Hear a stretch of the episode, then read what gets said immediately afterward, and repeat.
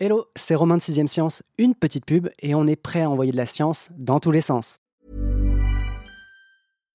When you make decisions for your company, you look for the no-brainers. And if you have a lot of mailing to do, stamps.com is the ultimate no-brainer. It streamlines your processes to make your business more efficient, which makes you less busy. Mail checks, invoices, legal documents, and everything you need to keep your business running with stamps.com. Seamlessly connect with every major marketplace and shopping cart. Schedule package pickups and see your cheapest and fastest shipping options from different carriers. With rates up to 89% off USPS and UPS rates. And with the Stamps.com mobile app, you can take care of mailing and shipping wherever you are. Make the same no-brainer decision as over 1 million other businesses with Stamps.com. Sign up with Code PROGRAM for a four-week trial, plus free postage and a free digital scale. No long-term commitments or contracts. That's Stamps.com. Code PROGRAM.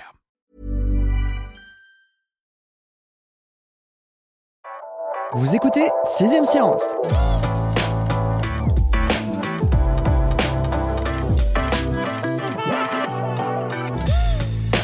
Mère Nature reprend du poil de la bête. Depuis plusieurs décennies, la France traverse une phase dite de réensauvagement.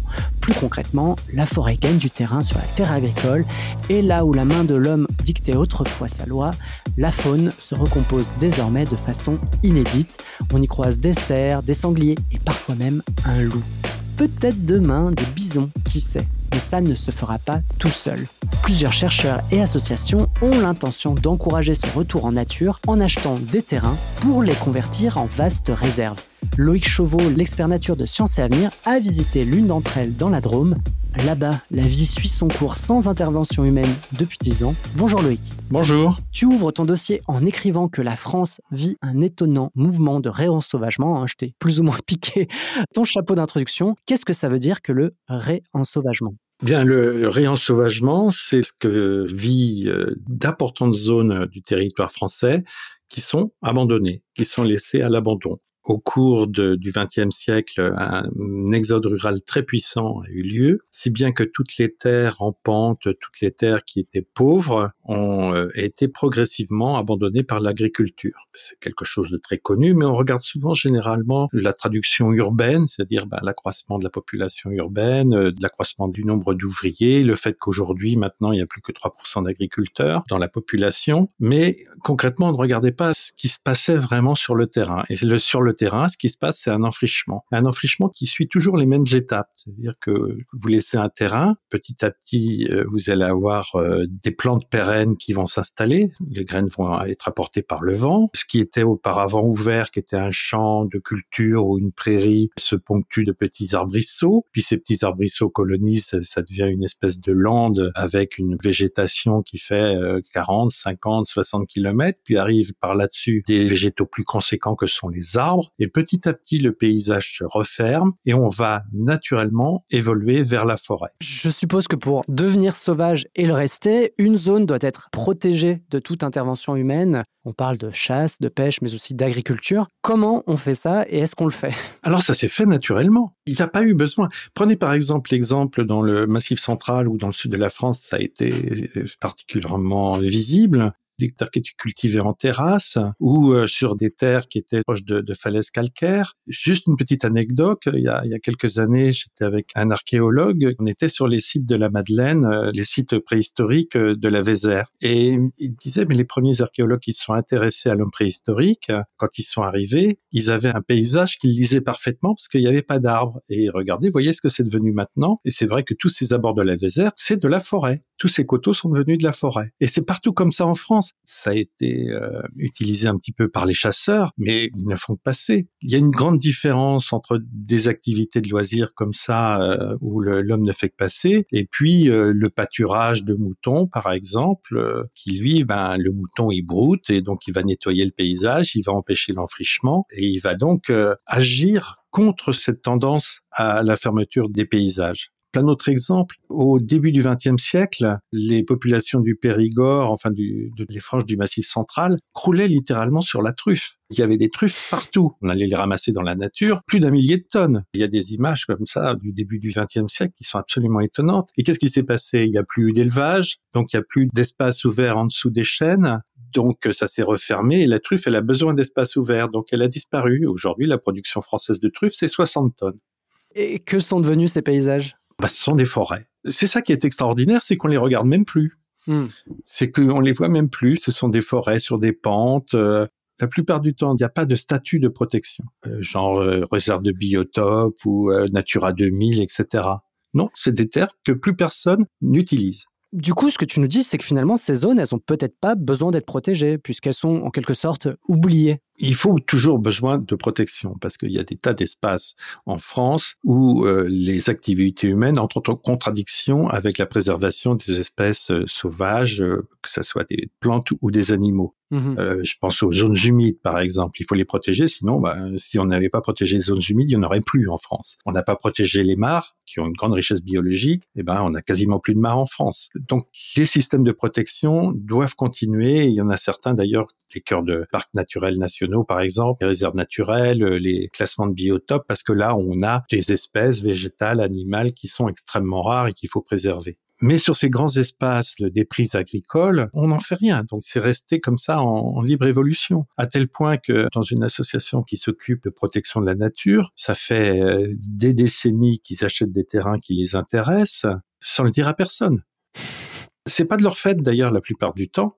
C'est souvent du fait du propriétaire, qui sont souvent des vieilles personnes et qui sont persuadés qu'ils ont 10, 15, 20, 30 hectares dans un coin où il y a que de la friche, qui sont persuadés que ça ne vaut plus rien et le jour où ils voient arriver quelqu'un qui dit ah ben je vais vous faire un chèque de 3 000, 4 000 ou 5 000 euros, eh ben ils sont contents et d'une et puis deuxièmement ils veulent pas que les voisins le sachent. Ah, c'est super intéressant. Mhm. Mais euh, ce que tu nous dis aussi dans ton dossier, c'est là on a évoqué le réensauvagement passif en quelque sorte puisque en gros euh, on achète un terrain et on le laisse euh, finalement vivre sa vie. Mais parmi les exemples que tu donnes dans ton dossier, il y a aussi une forme de réensauvagement actif, puisque la main de l'homme n'est pas tout à fait étrangère à la nouvelle vie, on va dire, de, la parcelle ou de l'espace. La main de l'homme, oui, ça c'est intéressant, parce qu'effectivement, si on laisse comme ça euh, la nature évoluer, elle va faire son évolution naturelle. Mais l'homme intervient, alors des fois complètement euh, involontairement. À partir de 63, le parc de la Vanoise, on a créé un certain nombre de parcs naturels, et puis par là-dessus, on a créé des réintroductions d'espèces, et ça, c'est une intervention active. Je vais réintroduire des chamois, je vais réintroduire des bouquetins, je crois que c'est 1986 euh, sur la Vanoise. Je vais réintroduire des cerfs, euh, des biches, parce que bah il y a de l'espace et euh, voilà. Donc parfois pour des activités cinégétiques et d'autres pour de l'entretien de paysage pour éviter que le paysage se ferme trop, pour qu'on puisse quand même continuer à pénétrer dans ces espaces. Et puis ce faisant, qu'est-ce qu'on a fait? On a donné de quoi manger à des carnivores. Il y avait des ongulés, il y avait des, des bouquetins, et qui mange beaucoup d'ongulés et de bouquetins? Le loup. Et à partir de 92, à partir de l'action humaine, naturellement, le loup est revenu. On lui avait apporté là à manger, il est venu. C'est normal, c'est la nature. Donc il y a deux côtés comme ça. Ce mouvement naturel de réensauvagement et puis l'action de l'homme qui, sans le vouloir ou en le voulant, reconstruit une chaîne alimentaire en réintroduisant des espèces. Autre exemple, dans les années 80, il y avait quasiment plus de vautours en France. Aujourd'hui, les mmh. quatre espèces de vautours euh, sont de nouveau présentes. Quand on les a réintroduits euh, dans la Drôme, on l'a fait en connaissance de cause, en sachant très bien qu'ils avaient un rôle écologique à remplir. C'est-à-dire que quand un loup mange un ongulé, ben il mange pas tout, il laisse, il laisse une carcasse et euh, ben, la carcasse, avant, elle pourrissait, faisait des problèmes sanitaires. Là, euh, on a un animal, un oiseau, qui va tout bouffer. C'est ainsi qu'on réintroduit euh, toute une chaîne alimentaire, y compris chez les nettoyeurs. Un autre exemple que tu donnais, et là encore, on va rester dans la Drôme, c'est celui qui te sert un petit peu d'introduction, c'est que finalement, dans la réserve que tu visites, ton guide t'explique que les animaux qui vivent aujourd'hui dans la réserve, c'est pas du tout ceux qui vivaient avant.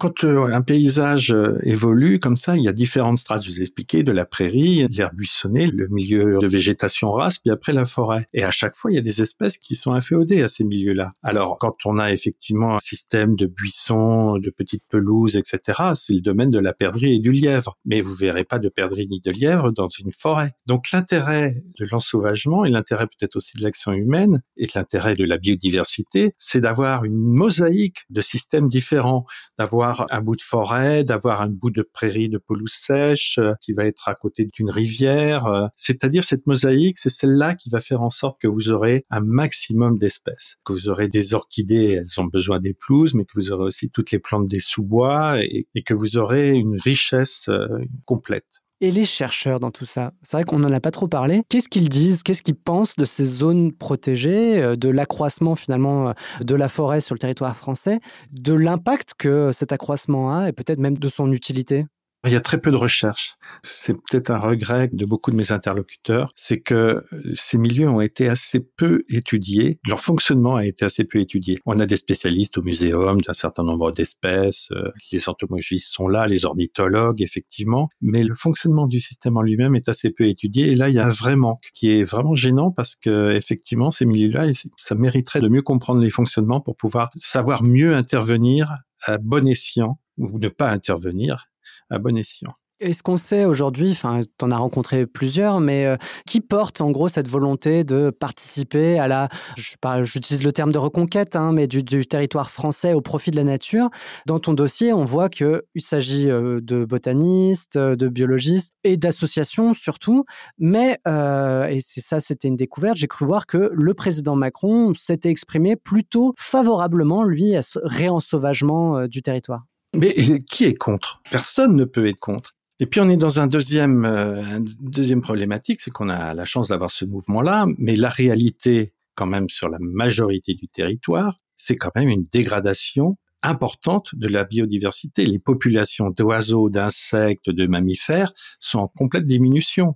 Alors si ponctuellement sur les zones dont on vient de parler, effectivement la nature, le fonctionnement des chaînes alimentaires se passe bien, dans la majorité des cas, sur le territoire, ça se passe mal. Alors, il y a l'artificiation des sols, l'augmentation, l'étalement urbain, il y a l'agriculture intensive, effectivement.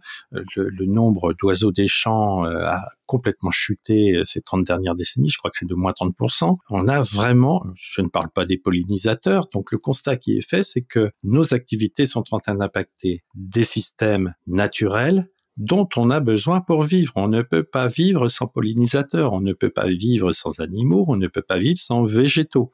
Alors, pour l'instant, on tape dans la nature, on l'utilise sans la payer. Ce qu'on paye généralement, c'est la transformation de ce qu'on a pris dans la nature. On paye pas un arbre, on paye des planches. Mais l'arbre, quand il est enlevé, il est parti. Le type qui a pris euh, l'arbre, il n'a rien payé à personne, peut-être un petit permis euh, à l'État, mais c'est tout il n'a pas payé l'arbre au prix de sa valeur, au prix de la nature. Certains d'ailleurs, économistes, pensent qu'il faudrait donner un prix à, toute la nature, mais ça c'est très discuté. Peut-être une précision à te demander par rapport à tout ce que tu viens de nous apporter. Tu parles de euh, chute euh, de la population des euh, oiseaux de campagne sur ces trois dernières décennies, c'est ça hein? Oui, des oiseaux des champs. Des oiseaux des champs, c'est ça, très bien. Du coup, on a beaucoup parlé de ces associations, du fait que bah, tu me disais peut-être que le président euh, y était favorable. Est-ce que ces groupes, ces associations se heurtent à des obstacles aujourd'hui dans l'acquisition de terrain et euh, dans la volonté, en gros, de les laisser euh, libres? Non, il n'y a pas vraiment d'opposition. Quand vous avez quelqu'un qui est vendeur d'un terrain, que vous avez quelqu'un qui veut acheter, bon bah la transaction se fait. Après, un propriétaire, une fois qu'il a acheté son terrain, il en fait ce qu'il veut, y, compris rien du tout. Il y a une responsabilité quand, effectivement, et ça, ça existe dans le Vercors notamment, créer une réserve de chasse pour tirer euh, des animaux exotiques comme le cerf zika qui n'existe pas dans la nature en France, mais que vous avez envie d'en tirer, ben vous créez un grand espace clos vous êtes chez vous, vous faites ce que vous voulez, vous mettez des grandes barrières et puis vous mettez des cercicats dedans, puis vous payez des gens qui peuvent aller tirer cet animal. Ce que vous demande simplement l'administration, c'est que parmi euh, les gestionnaires, il y en ait un qui ait son certificat d'éleveur. Ok. Et pour le reste, on vous demande rien. Vous êtes propriétaire, vous faites ce que vous voulez, y compris rien. T'as pas d'obligation en quelque sorte à ce que les animaux sauvages qui sont sur ta parcelle, hein, on parle quand même de milliers d'hectares euh, pour certaines, ne s'aventurent pas au-delà. Les animaux sauvages sont des animaux sauvages. à partir du moment où ils arrivent à une frontière où il n'y a pas les conditions de vie, où ils se sentent menacés, ben ils y vont pas. Hmm. C'est leur frontière. C'est eux qui la font, leur frontière. Donc, il faut agir pour euh, limiter l'érosion de la biodiversité. Et pour ça, il faut des négociations internationales pour donner à chaque État des objectifs. Oui, donc il faut finalement des contraintes. Voilà. Enfin, il faut un accord international si jamais moi j'ai envie de me rendre dans ces zones euh, de forêt, mais les forêts qui ont été euh, achetées et en quelque sorte euh, bâties par les associations que tu cites dans ton dossier, est-ce que je peux m'y rendre? C'est ouvert au public? Oui, bien sûr, vous suivez les sentiers. À partir du moment où vous ne sortez pas des sentiers et que vous ne mettez pas à faire un barbecue, à faire des choses qui sont un peu dangereuses, ces espaces continuent d'être ouverts, bien sûr. Donc la réserve du Grand Paris, par exemple? La réserve du Grand Paris, vous pouvez y aller, oui, bien sûr. Ouais. Et toi, quand tu t'es rendu sur place, mmh c'est des terrains euh, qui n'ont pas été touchés, on va dire, par euh, l'homme euh, ces dix dernières années. Qu'est-ce que tu as vu? J'ai vu ce que je décrivais tout à l'heure, c'est-à-dire des magnifiques étraits, des mélanges d'érables de Montpellier, de chênes verts, beaucoup d'orchidées sur les pelouses, pas d'animaux. Il faisait très chaud ce jour-là, mais généralement les animaux nous évitent, ils ont bien raison. Des traces d'animaux, ça beaucoup, oui, effectivement, des chants d'oiseaux, voilà, la nature. J'ai conscience que la question est un peu bête, mais c'est vrai que mmh. une réappropriation, moi j'habite à côté de la forêt, mais c'est une forêt mmh. avec grand sentier, euh, très classique, et euh, je pense qu'elle n'a pas la même richesse, la même biodiversité qu'une enclave en quelque sorte où euh, la nature a pu quasiment à 100% reprendre ses droits. Mmh. Je sais pas, il y a une diversité importante aussi dans les bois parisiens. Hein. Eh ben, comme quoi. Il y a même des renards. Je veux revenir quand même sur la position de l'État, parce que récemment, effectivement, Emmanuel Macron a dit qu'il fallait remettre 30% du territoire français en pleine naturalité. Alors le problème, c'est qu'on ne sait pas trop ce que ça veut dire pleine naturalité. C'est plus facile quand c'est comme ça. Ben oui, c'est un problème de définition. C'est pour ça qu'il faut une négociation internationale pour savoir de quoi on parle. Et ça, c'est une question qui a été ouverte il y a 30 ans, en 1992, au sommet de la Terre de Rio, où on a adopté, les États ont adopté la Convention euh, sur la diversité biologique. Dans cette convention, on dit, ben, on s'aperçoit qu'il y a une dégradation, une érosion de la biodiversité et qu'il faut agir pour la stopper. Euh, donc, il y a des négociations régulièrement qui se font pour que chaque État, en fait, vis-à-vis de ses homologues se donne des objectifs. En 2010, au Japon, à Nagoya, on a dit que les États ont adopté un objectif qui était de stopper l'érosion de la biodiversité en 2020. Et puis aussi de créer 30% euh, de surface terrestre qui soit protégée. Bilan on arrive en 2020, le, bilan qu'on a fait en 2020, ça a été de voir que l'érosion de la diversité se continuait plus que jamais, ça avait tendance à s'accélérer même, et puis que les 30% d'espaces protégés, sur le papier, ça y était. En réalité, quand on allait sur le terrain, il y avait personne pour euh, faire respecter les règlements et que les pillages, euh, les destructions d'animaux, euh, la chasse, les détournements de rivières et tout, tout ça continuait. C'est pour ça qu'Emmanuel Macron est intervenu. Tout l'enjeu, c'est de retrouver un nouveau mode de fonctionnement de cette euh, action internationale encore une fois, qui doit être globale, pour effectivement euh, stopper cette érosion de la biodiversité et faire autre chose qui soit déclaratif. Il faut vraiment que quand tu dis voilà air protégé, eh bien on sache exactement qu'est-ce que c'est qu'une aire protégée, combien il y a de gardes qui la protègent, qu'est-ce qu'on peut y faire, qu'est-ce qu'on peut pas y faire, euh, quels sont les moyens à mettre en œuvre, euh, financiers, euh, techniques, pour qu'on ait effectivement une protection, une sauvegarde qui soit efficace. Quand on dit pleine naturalité, il faut le définir. Est-ce que c'est effectivement ne rien faire du tout, même empêcher les visiteurs, ou est-ce que c'est simplement de dire il n'y a pas de ce qu'on appelle extraction, c'est-à-dire de chasse, de pêche, de coupe d'arbres, de cueillette de champignons? De pâturage, rien. Rien du tout. Hmm. Ou est-ce qu'on accepte quelques activités humaines? Quel type d'activités humaines? Qu'est-ce qu'elles apportent? Est-ce qu'elles sont nocives? Est-ce qu'il faut les interdire? Enfin voilà. C'est ce débat-là qu'il faut avoir, qui est complexe. Alors vraiment, c'est une grande complexité. Alors bon, la COP15 qui doit décider nos objectifs à 2030, elle a été très impactée par le Covid. Elle devait se tenir en Chine, mais avec le Covid. Donc là, elle va avoir lieu enfin, normalement, en décembre prochain à Montréal, qui est le siège de la Convention sur la diversité biologique. Et là, on va voir si effectivement on a des objectifs contraignants. Nous, en France, on dit, ben voilà, on a 30% de notre territoire, euh, même plus que ça, puisque hein, si on compte les outre-mer, euh, si on compte par exemple l'aire marine protégée des îles Kerguelen, on a largement notre quota, parce que là, on a 4-5 millions d'hectares d'un seul coup, quoi. Bon, qu'est-ce qu'on a exactement comme type de protection? Euh, Est-ce qu'effectivement, sur les 30%, si je prends la métropole, qu'est-ce qui est réellement protégé? Ah bah j'ai par exemple le Vercors, euh, à part le cœur du parc, le reste c'est pâturé par les moutons, il y a des tas d'activités, il y a de la chasse, euh, On peut pas dire que ça soit vraiment de la pleine naturalité, quoi. Mhm. C'est tout ça qu'il faut réfléchir et puis savoir au bout du compte qu'est-ce qu'on veut? Il y en a d'autres qui savent à peu près ce qu'ils veulent et euh, qui voient assez grand, c'est les experts que tu interviews. Et pour certains, ils envisagent de créer des espaces plus grands. hein. Là, on parle tout à l'heure de milliers d'hectares. Là, on partirait plutôt sur des dizaines de milliers d'hectares afin justement de pouvoir réintroduire de grands herbivores, alors comme le bison ou euh, des chevaux sauvages. Alors, ma première question, c'est pourquoi ces choix et comment est-ce qu'ils pourraient parvenir à leur fin? J'imagine que c'est un sujet qui doit être assez politique, sachant que ça doit aussi prendre un certain temps à mettre en place avant que la nature fasse son œuvre, on va dire, sur ces territoires euh, immenses.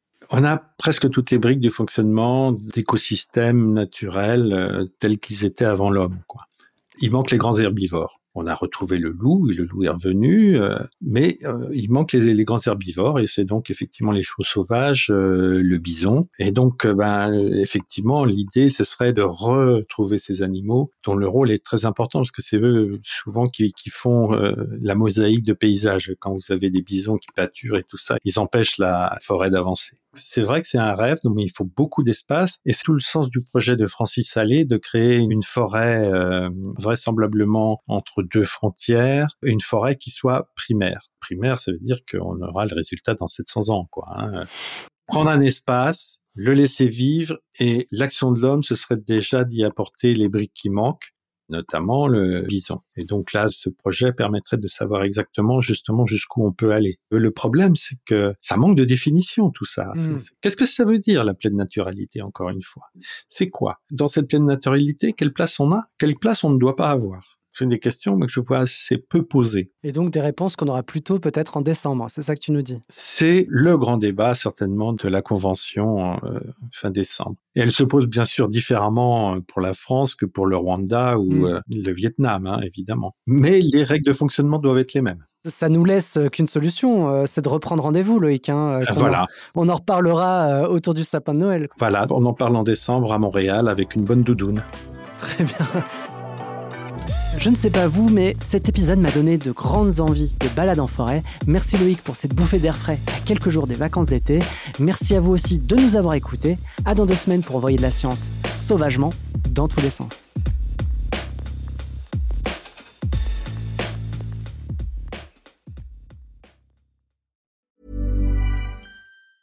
Mom deserves the best, and there's no better place to shop for Mother's Day than Whole Foods Market. They're your destination for unbeatable savings, from premium gifts to show-stopping flowers and irresistible desserts. Start by saving 33% with Prime on all body care and candles. Then get a 15-stem bunch of tulips for just $9.99 each with Prime. Round out Mom's menu with festive rosé, irresistible berry chantilly cake, and more special treats. Come celebrate Mother's Day at Whole Foods Market.